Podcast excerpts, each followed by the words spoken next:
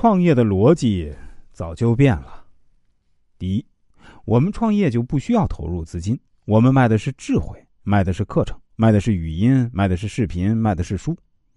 第二，京东或淘宝都不好做了，很多人批发一些二手数码产品啊，在闲鱼上卖呢，照样赚钱。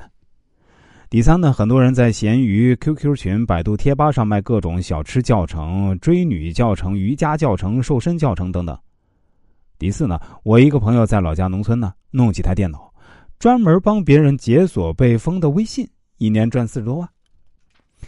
第五呢，YouTube 上有个人叫 B 站搬运工啊，他把哔哩哔哩上的视频下载发布到 YouTube 上啊，用来赚佣金，估计啊，月收入能够达到十万。第六，几个东北小伙专门找灵异事件直播，粉丝量巨大，一期节目下来啊，对于上班族来说那都是天文数字。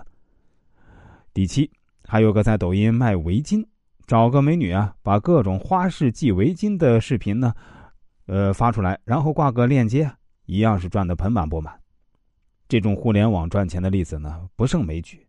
你不是赚不到钱，也不是没有能力，是没有赚钱的思维啊。天天嚷嚷着叫你投钱就能发财的都是骗子，真正赚钱的事儿啊，都在闷声发大财。内行谁乐意说，外行呢也不会相信。记住，思维一变，市场一片，千万不要以为自己什么都知道，这种人呢最蠢。刚刚开始创业呢，就盲目学习大公司，基本上都会把自己搞死。骆驼穿越了沙漠，兔子问骆驼穿越沙漠的技巧。骆驼讲了一堆所谓的坚持努力，兔子听完后呢，信心满满的上路了。第二天呢，人们发现兔子的尸体躺在了沙漠上。骆驼告诉兔子的那些话呀，都对，但骆驼唯独没有告诉兔子，他有驼峰。